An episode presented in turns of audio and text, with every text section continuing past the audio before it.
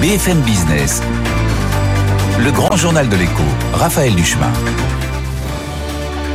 Bienvenue si vous nous rejoignez sur BFM Business dans ce grand journal de l'écho. Vous le savez peut-être, les JO se sont invités aujourd'hui à, l'Elysée, alors que Paris 2024 est déjà, c'est vrai, hein, dans toutes les têtes. Le contexte économique pourrait bien en quelque sorte rebattre les cartes. Au cœur des débats, notamment, notamment l'enveloppe dévolue à l'événement qui aura lieu allez, dans 24 mois, 24 hein, mois, le 26 juillet 2024. Et une question évidemment, 4 milliards d'euros seront-ils suffisants pour euh, boucler des jeux dignes de ce nom? Eh bien, c'est une des questions que je vais poser tout de suite à, notre invité. Bonsoir Virgile Caillé. Bonsoir Raphaël Duchemin. Merci d'être avec nous, délégué général de l'Union Sport et Cycle. Euh, alors c'est vrai qu'on a vu qu'Emmanuel Macron parlait d'une réunion de chantier. Euh, moi quand j'entends réunion de chantier, je m'attends à voir tous les artisans. Or il n'y avait que que les ministres présents à cette réunion. Qu'est-ce qu'il faut comprendre?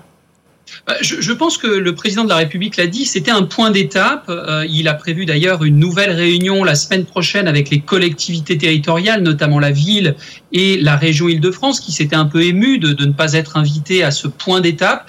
Il y avait des sujets très concrets, très précis, qui concernait essentiellement l'exécutif, le gouvernement, euh, et, et, donc euh, ça se justifiait euh, à mon avis. Évidemment, euh, vous vous en doutez, on a évoqué beaucoup les sujets de sécurité, oui. qui plus est après ce qui s'est passé au Stade de au France, Stade de et France. puis les sujets budgétaires assez légitimement, hein, puisque l'État s'est porté garant, donc il faut bien que le budget soit équilibré au bout du compte. Ah oui, il, il a le droit de savoir ce qui se passe effectivement l'État, puisque puisqu'il est partie prenante dans, dans ces jeux.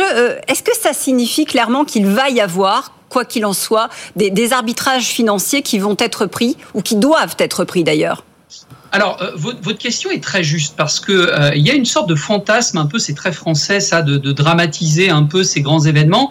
Il faut reconnaître que l'histoire ne plaide pas en la faveur de Paris 2024 puisque de nombreux euh, Jeux olympiques ont été déficitaires. Néanmoins, avoir des points d'étape comme cela, il y a déjà eu une, une première euh, révision budgétaire en 2020, avoir des points d'étape pour voir la trajectoire et ajuster cette trajectoire, eh bien, d'un point de vue économique, on peut considérer que c'est très sain. Au contraire, il vaut mieux le faire à deux ans des Jeux que le faire trop tard. Donc effectivement, on regarde chacun des, des budgets, on regarde un peu les trajectoires, notamment des, des recettes hein, qui vont conditionner uh -huh. euh, l'ambition de, de l'événement. Et puis, il faudra ajuster, il faudra prendre des peut-être, peut-être d'ailleurs, euh, des mesures euh, courageuses, des arbitrages, comme vous avez dit très justement. Alors justement, vous parliez de, de dérapage plus ou moins contrôlé. Euh, regardons Tokyo. Euh, euh, les jeux ont coûté un peu plus, je laisse le, les chiffres après la virgule, un peu plus de 11 milliards. Euh, C'est finalement le double de ce qui était prévu au départ. Alors oui, il y a eu la pandémie, mais si on reste à, à 4 milliards, euh, on sera quoi? À 8 à la sortie pour nous ici en France? Alors en fait, le budget n'est pas de 4 milliards, il est plutôt de 7 milliards, puisqu'en fait, euh, les 4 milliards concernent l'organisation de l'événement lui-même. En deux temps, oui, en deux temps. Exactement. Euh, il y a d'autres, euh, il y a un autre budget porté par la Solidéo, hein, la société qui doit livrer les ouvrages olympiques. Euh, là, on peut craindre euh, peut-être pas des gros dérapages, mais il y a bien entendu sur toutes ces, tous ces ouvrages, toutes ces constructions d'équipements, et encore, il n'y en a pas beaucoup sur Paris 2024, mais néanmoins, il y a une inflation qui risque d'avoir des conséquences sur le budget final. En revanche, sur l'organisation de l'événement lui-même, euh, il y a pour le moment une bonne maîtrise. Alors oui, on a pointé du doigt, il y a d'ailleurs euh, deux rapports récents qui ont euh, pointé du doigt certains, certains risques. Le, mais le rapport Lambert, hein, notamment ça, Pardon? Le rapport Lambert, notamment, le rapport du, Alors, du comité d'audit, mais ça, pas seulement. Oui, c'est intéressant. Il y a deux rapports. Le rapport Lambert, qui est euh, le comité d'audit, qui, est même interne hein, à l'organisation des Jeux. Euh, donc, euh, il y a une sorte de, petite surveillance interne, ce qui est très très bien et très très sain. Donc, qui pointe du doigt effectivement le risque de certains dérapages. Il convient donc d'anticiper les situations, éventuellement euh, de corriger ou éventuellement de couper euh, certains programmes. Il est encore temps de le faire. On est à deux ans des Jeux, donc ça c'est plutôt rassurant. Et puis il y a un rapport de la Cour des comptes qui qui, qui n'est pas forcément alarmant. Euh, d'ailleurs, il faut le dire, c'est un pré-rapport, hein, puisqu'il n'y a pas eu le contradictoire avec l'organisateur.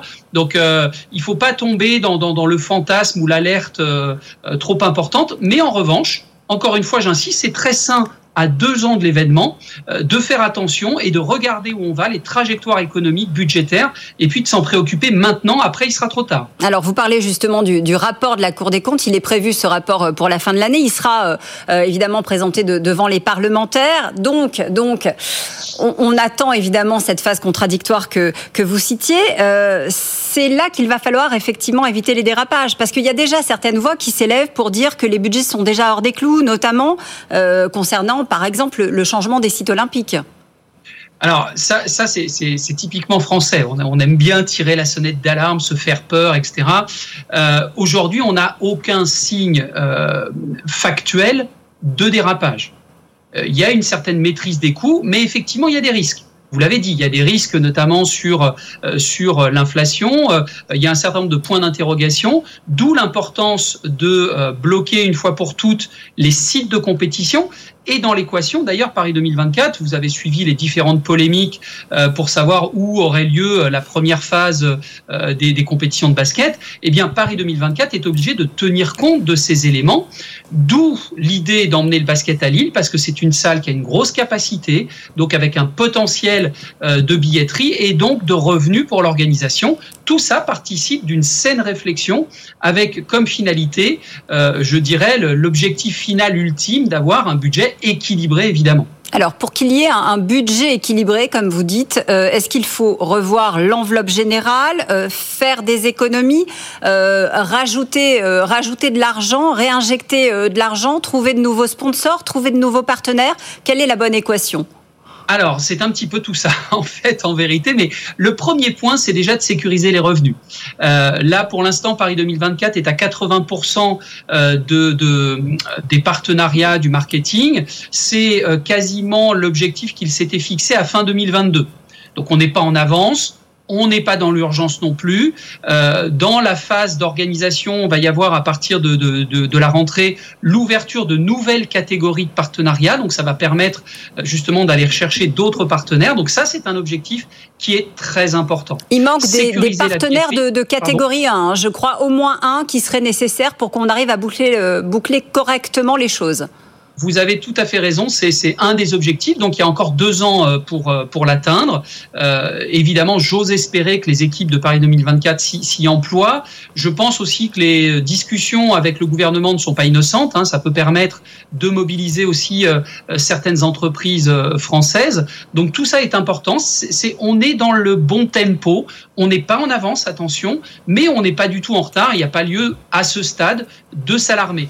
En revanche, vous le disiez aussi, il faut avoir euh, rapidement, euh, il faut savoir rapidement identifier les postes, les programmes qui pourraient être soit limités, soit supprimés si d'aventure euh, on s'apercevait qu'il y avait des risques de décalage. Il y, en a déjà quelques-uns qui sont pointés du doigt, il me semble, Virgile Caillé.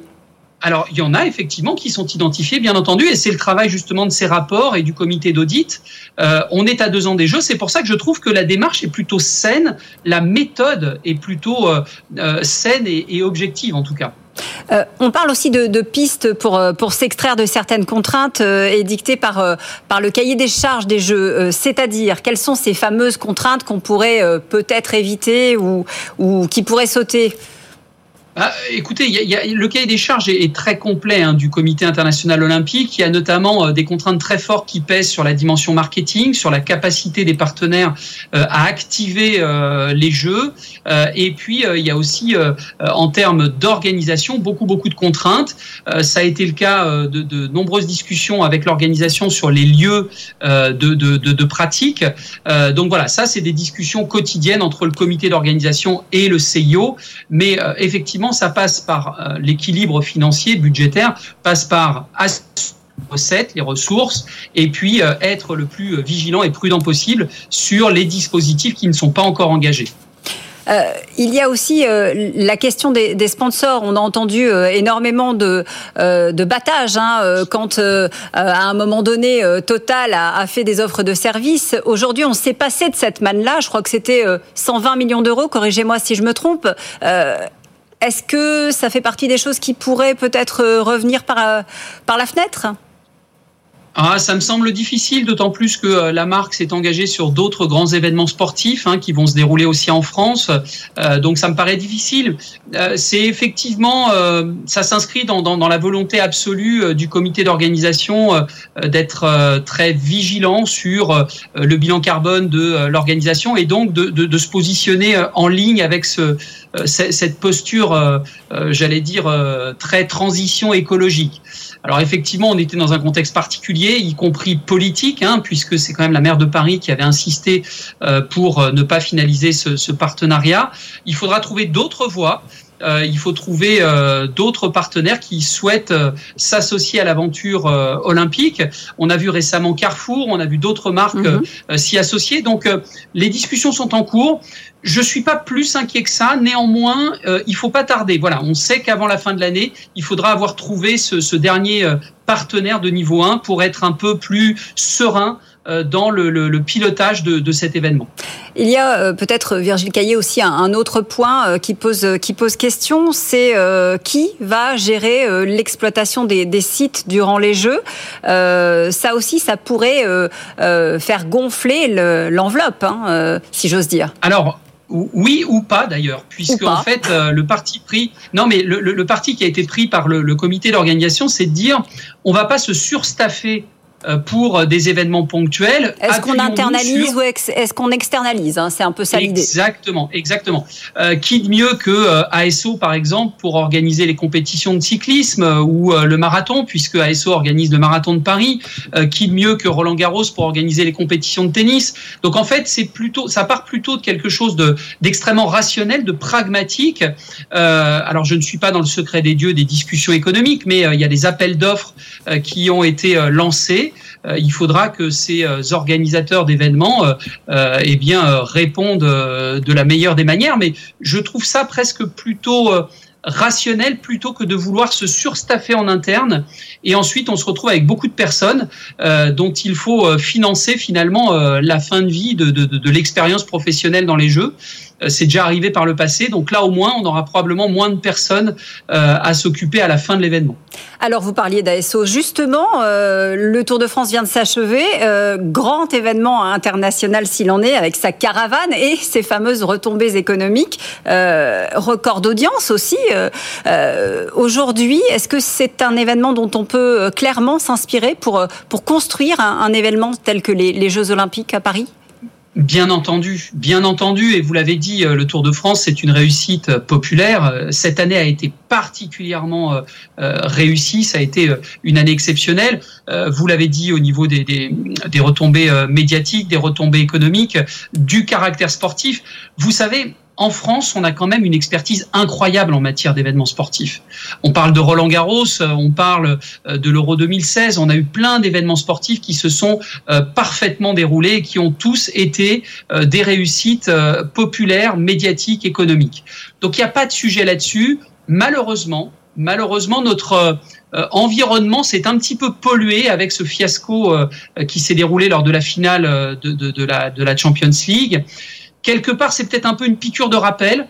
D'où d'ailleurs ce point d'étape provoqué par le, président de la République euh, pour s'assurer que c'était bien un accident et que ça ne se reproduirait plus et qu'il fallait euh, euh eh bien se, ressaisir et, et, mettre tous les garde-fous et, et s'assurer une organisation parfaite. Donc de ce point de vue-là, je pense que la France ne faillira pas et qu'on saura organiser un événement de qualité. C'est d'ailleurs même pas un événement sportif, c'est une fête planétaire. Et euh, le slogan le dit bien, hein, puisque le, le, slogan dit ouvrons grand les jeux. Ça, ça veut dire ça, c'est cette universalité. La France accueille le monde à l'occasion des jeux. Merci, merci beaucoup Virgile Caillé d'avoir été euh, avec nous sur euh, BFM Business dans le grand journal de l'écho. Vous restez avec nous bien sûr. Dans une poignée de minutes, on va se retrouver pour euh, le journal de l'écho avec Faiza Younsi. On va aussi parler juste après euh, sobriété énergétique dans la grande distribution et notamment euh, la grande distribution non alimentaire. Vous allez voir que les grandes enseignes s'y mettent aussi. Rendez-vous dans quelques minutes en direct avec Jacques Cressel, le président de la FCD.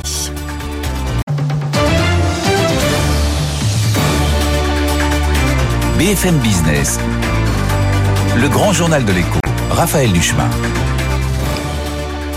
Merci de nous rejoindre dans le grand journal de l'écho sur BFM Business. Une réunion extraordinaire des ministres européens de l'énergie va se tenir demain à Bruxelles. L'occasion évidemment de faire le point sur la manière dont la France se prépare à, davantage encore de sobriété énergétique. Agnès Pannier-Runacher, c'est vrai, a annoncé euh, pas plus tard que ce week-end une salle d'initiative, mais, mais vous allez voir que euh, certains secteurs ont pris les devants et qu'aujourd'hui, eh bien, ils le font savoir. Bonjour Jacques Ressel. Bonsoir. Merci d'être avec nous, délégué général de la Fédération du commerce et de la distribution.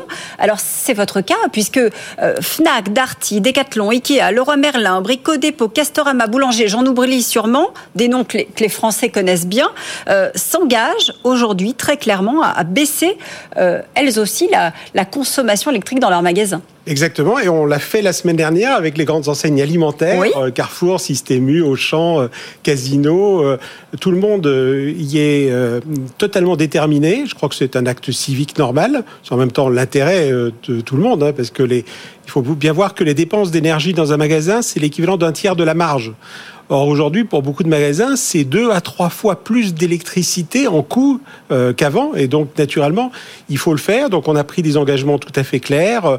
L'extinction des enseignes lumineuses dès la fermeture des magasins, baisser l'éclairage quand il n'y a pas de clients, euh, mais il y a quand même de l'activité hein, dans les magasins. Euh, C'est-à-dire avant l'ouverture, après la ah, fermeture Exactement, moins 50% d'éclairage. Et puis, en cas euh, de euh, lorsqu'il y a des, des, pics vraiment très importants dans l'année, à ce moment-là, on pourra réduire la consommation jusqu'à 30% pendant que les clients sont là. Même chose pour le chauffage. On va réduire euh, très clairement le chauffage en moyenne et on ira encore au-delà quand il y aura des pics. Euh, et puis fermer les portes, puisque la ministre nous a demandé de le faire. Ah oui, sinon il, était, il, va falloir passer. Voilà, on s'y était engagé de manière tout à fait claire l'occasion de dire à la ministre que l'important c'était aussi la pédagogie, les chartes, les engagements avant de parler sanctions. Alors justement, euh, vous l'avez dit, l'alimentaire l'a annoncé la semaine dernière, vous l'annoncez euh, aujourd'hui pour les autres magasins de la grande distribution. Pourquoi ce, euh, décalage? Pourquoi est-ce que ça s'est fait en deux temps? Pourquoi ne pas montrer finalement que c'est toute une filière qui s'engage?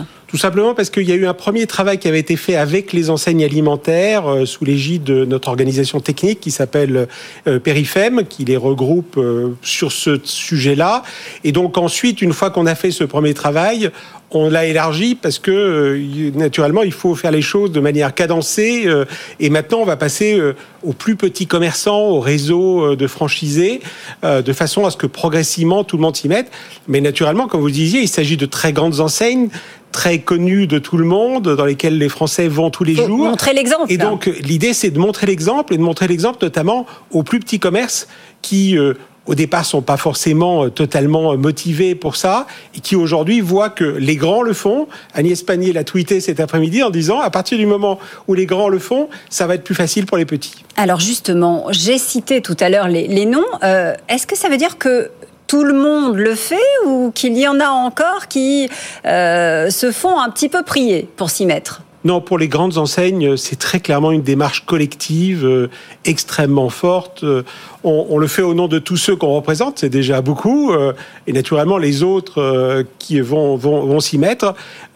L'objectif, c'est d'aller dans le sens de ce que nous a demandé le gouvernement, c'est-à-dire moins 10% de consommation de gaz et de pétrole en sachant que beaucoup de choses ont été faites. Si je reviens deux secondes sur l'alimentaire, ces dernières années, on a mis des meubles, dans les meubles de froid, des doubles vitrages. Ça a permis d'économiser 25% de la consommation d'énergie, soit la consommation d'une ville comme Lyon.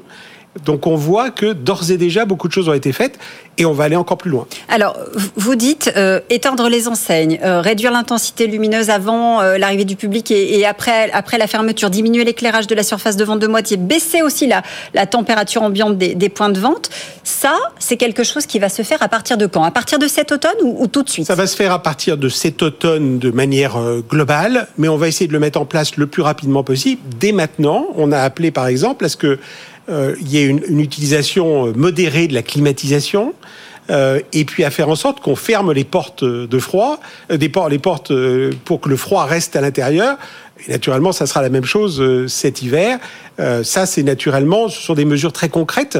Chacun le fait d'ailleurs chez soi, et donc il n'y a pas de raison de ne pas le faire dans les magasins. Euh, ce sont les, toutes premières mesures. Elles en appellent d'autres, j'imagine. Vous dites, euh, on, va en mettre en place petit à petit euh, pour aller vers davantage de, sobriété énergétique encore. Par exemple, la coupure de, renouvellement d'air la nuit, c'est quelque chose qui est envisagé. Ça fait partie, ça fait partie des éléments également. Il y a, il y a toute une série de dispositions techniques. Hein, qui dépendent de chaque magasin. Euh, par exemple, euh, dans les magasins alimentaires, il y a des meubles de froid. Euh, dans d'autres magasins, par contre, on est sur d'autres types de, produits. Chacun a ses spécificités, mais tout le monde va dans le même sens, de manière tout à fait claire. Je trouve ça intéressant que ce soit le commerce qui euh, et le secteur, euh, c'est la vie des Français au quotidien. Hein. et donc, c'est le, secteur qui, aujourd'hui, est de très très loin le plus exemplaire à travers ces différentes annonces euh, pour montrer qu'on a changé d'air et qu'il faut absolument aller vers cette sobriété à laquelle le président de la République lui-même a appelé le 14 juillet. Sobriété énergétique qui veut dire aussi que finalement, ça va aussi coûter moins cher à ces enseignes, hein, parce que je crois que 1 degré, c'est 7% d'économie d'énergie. C'est bon pour la facture, c'est bon pour la planète. C'est de toute façon indispensable. C'est bon pour la facture, c'est bon pour la planète et ça nous permet de moins dépendre euh, des importations, euh, notamment de la Russie. Euh, vous avez peut-être entendu Michel-Édouard Leclerc qui disait en cas de risque de coupure d'électricité cet hiver, on peut fermer des magasins sur, sur certains créneaux horaires. C'est quelque chose qui, qui, qui, vous fait réagir, cette, cette déclaration? Ça fait partie des éléments en cas de crise grave euh, qui sont dans notre protocole euh, que Michel-Édouard Leclerc a signé, et donc euh, il n'a fait que, que, le rappeler. mais notre objectif, c'est justement de pas en arriver là. C'est-à-dire de faire en sorte que les magasins soient, restent complètement ouverts aux heures normales, que les clients puissent y avoir accès. Et pour cela, ben, il faut faire des efforts en matière d'éclairage, en matière de chauffage. Naturellement, s'il y avait une crise grave globale, on irait plus loin on, a cité pour les enseignes alimentaires, par exemple, le fait d'aller à 17 degrés euh, de température dans les magasins. Aujourd'hui, on, euh, est à combien, par exemple bah, On est plutôt euh, aux environs de 20 degrés. On va passer plutôt à 19 en période normale. C'est ça qui fait déjà gagner 7%. Et puis en cas de crise grave, c'est-à-dire à un moment où la France a besoin enfin, des problèmes de, de fourniture d'énergie d'une manière générale, à ce moment-là, on a dit, si le gouvernement nous le demande, on sera prêt pendant une période à passer à 17 degrés pour les magasins alimentaires. Il y en a d'autres où c'est plus compliqué, mais on voit bien que c'est vraiment aller assez loin euh, dans les dispositions, à la fois en période normale et en période de pic de, consommation. Euh, Jacques Ressel, on est aussi en ce moment euh, en pleine période de, renégociation commerciale. Je ne vous apprends rien dans, dans la grande distribution. Alors manifestement, certains, Intermarché, pour ne pas le nommer, ne, joue pas le jeu, euh, serait euh, considéré comme franc-tireur. Euh, il y a les industriels d'un côté, les distributeurs de, l'autre. Est-ce que finalement une enseigne comme celle-là peut faire cavalier seul aujourd'hui? Est-ce que c'est le rôle effectivement de l'exécutif de, lui mettre en quelque sorte la pression? Naturellement, je ne commenterai pas le cas en question. J'ai d'ailleurs dit devant les ministres qu'il ne me paraissait pas normal qu'on donne un nom qu'on dise il y a un problème quelque part. Il y a des endroits, il y a des endroits où ça marche très bien le name and shame. Oui, en l'occurrence. C'est pas euh, français. mais mais pas sur une suspicion. Euh, sur un cas concret. Là, le cas euh, n'est pas décidé. il va être renvoyé à des instances pour regarder s'il y a un problème. Donc, je ne le commente en tout état de cause pas.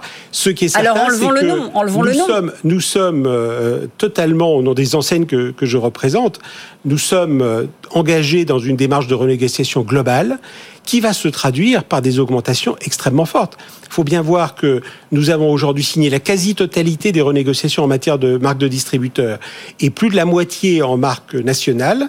Aujourd'hui, ça se traduit au-delà de l'augmentation de 3% qu'on a déjà eue, par des augmentations moyennes sur ce qui a été signé de l'ordre de 6%.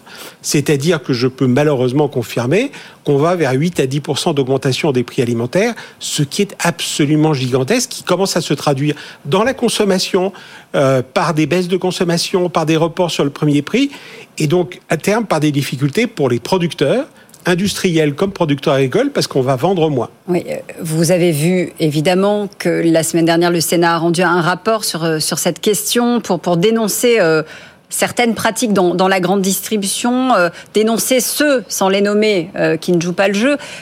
Qu'est-ce que vous, qui êtes justement le représentant de cette grande distribution, vous, vous pouvez dire aujourd'hui?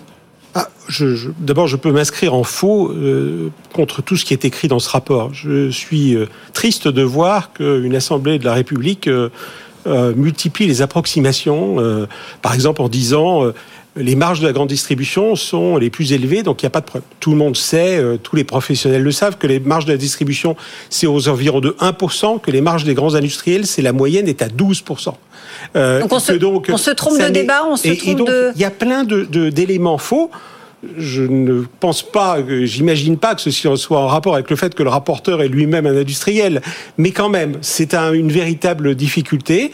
Euh, nous, nous sommes totalement déterminé à faire réussir les renégociations que nous avons acceptées, qui ne sont pas obligatoires, de façon à faire en sorte qu'il y ait d'un côté les agriculteurs qui voient euh, leur situation euh, être préservée, et de l'autre côté les consommateurs qui euh, ne soient pas obligés de subir des hausses injustifiées. Au milieu, les industriels qui, pour une partie d'entre eux, gagnent beaucoup d'argent les euh, distributeurs doivent faire des efforts. C'est ce que nous faisons aujourd'hui quand on voit les opérations prix coûtant, y compris sur l'essence, quand on voit euh, toute une série de euh, d'annonces qui sont faites par les uns et les autres. Je pense que personne n'imagine que nous ne sommes pas en faveur du prix le, le, meilleur. Chacun doit, doit prendre sa part, hein, c'est ce que j'entends dans, ce que vous dites. dernière question, Jacques Ressel. il y a eu des, des accords de branche sur les salaires signés et ça c'est important parce que la question des bas salaires, notamment dans la grande distribution, c'est un, vrai problème.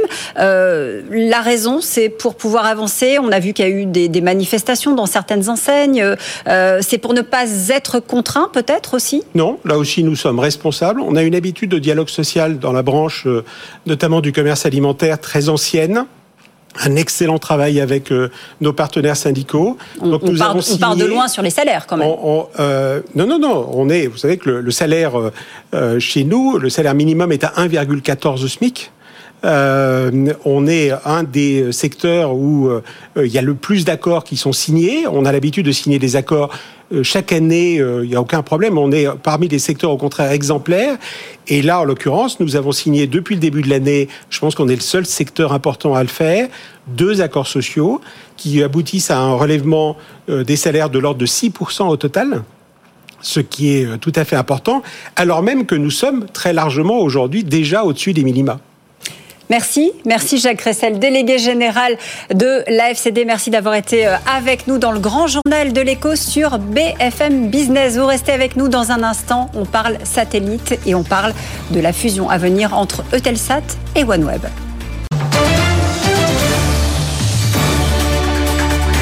BFM Business, le grand journal de l'écho, Raphaël Duchemin.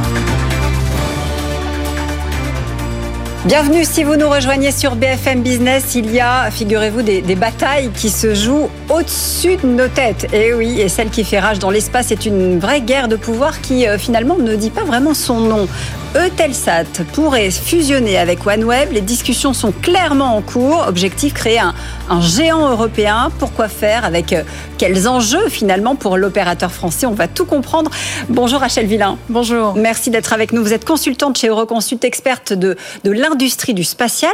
Euh, pourquoi aujourd'hui? Pourquoi est-ce que Telsat se, se positionne et quel intérêt euh, d'aller encore plus loin euh, avec le Britannique, puisque Eutelsat avait déjà des parts dans, dans, cette, dans cette entreprise? Je dirais qu'il y, hum, y, a une fenêtre d'opportunité par rapport au fait que l'Union européenne euh, prépare un projet de constellation souveraine pour des télécommunications à haut débit qui servirait sur le modèle de Galiléo, en fait, qui servirait les besoins européens, des gouvernements, des militaires en Europe.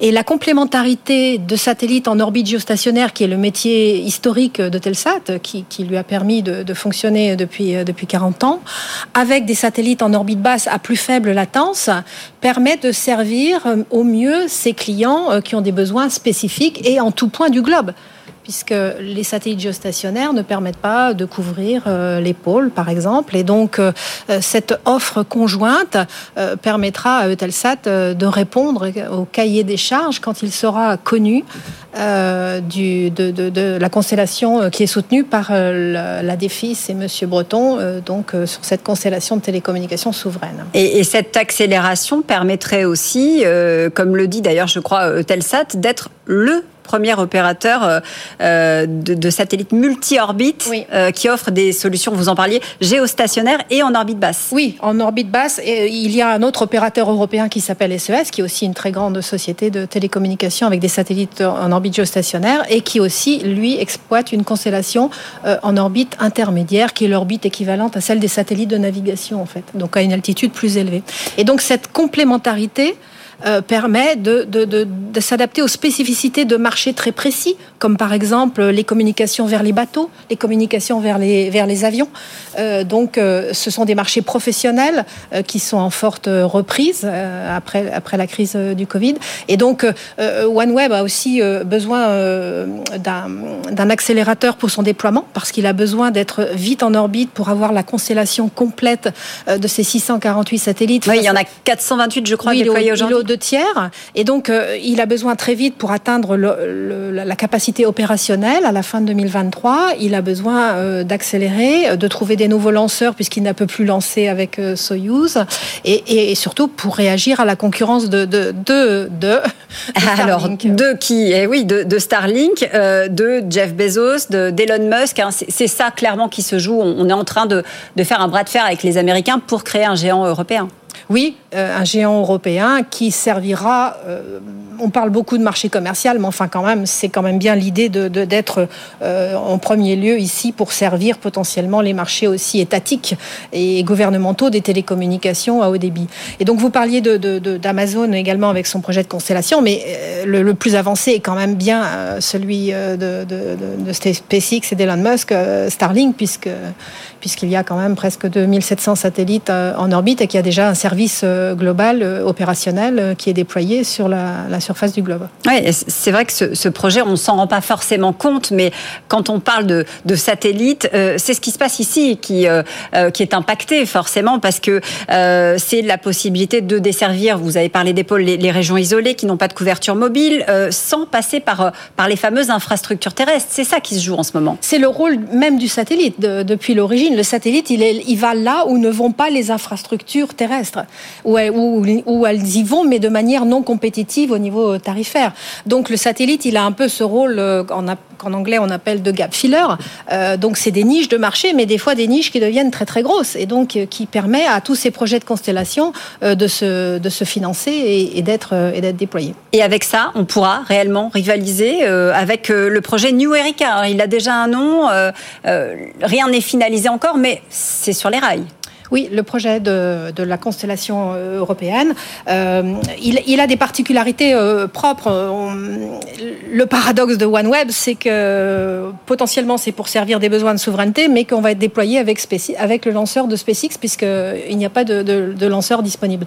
Euh, donc le projet qui est actuellement étudié à la, au niveau de la constellation européenne, c'est un projet phasé, avec, on part pas d'emblée avec 200 satellites, mais c'est des déploiements en phase, et donc un opérateur commercial pourrait euh, contribuer euh, dans cette infrastructure propriétaire euh, de, de l'Union européenne. Donc il y a peut-être encore des euh, des, des cartes qui vont se dévoiler. n'est pas terminée. On n'en est qu'au début et on a vu qu'effectivement pour l'instant Eutelsat euh, dévisse hein, mmh. à, à, la bourse de Paris oui. après les, Donc, les, le les premières annonces. considère que c'est une dilution de valeur potentiellement euh, parce que l'histoire a montré que les constellations OneWeb sort quand même d'une faillite. donc il est re, il a été repris par des nouveaux investisseurs. Euh, la seule constellation euh, qui a fonctionné depuis 30 ans et qui est actuellement en orbite s'appelle Iridium. C'est une, une, constellation qui est passée aussi par la faillite, mais qui actuellement marche très bien. Donc on souhaite à OneWeb le même, euh, le même parcours. Euh, et cette constellation Iridium fonctionne très bien parce qu'elle euh, a eu un marché captif euh, des militaires américains renouvelé depuis, depuis 20 ans. Les choses se jouent en ce moment donc pour ce futur projet qui mmh. devrait nous permettre de, de, construire ce géant américain. Merci euh, ce géant européen, évidemment, pour contrer les géants américains. Merci Rachel Villain, consultante chez Euroconsult, experte de l'industrie du spatial, d'avoir été avec nous euh, en direct dans le grand journal de l'écho que vous pouvez retrouver évidemment en podcast sur bfmbusiness.fr. Nous, on se donne rendez-vous dès demain, 17h. Le grand journal de l'écho sur BFM Business.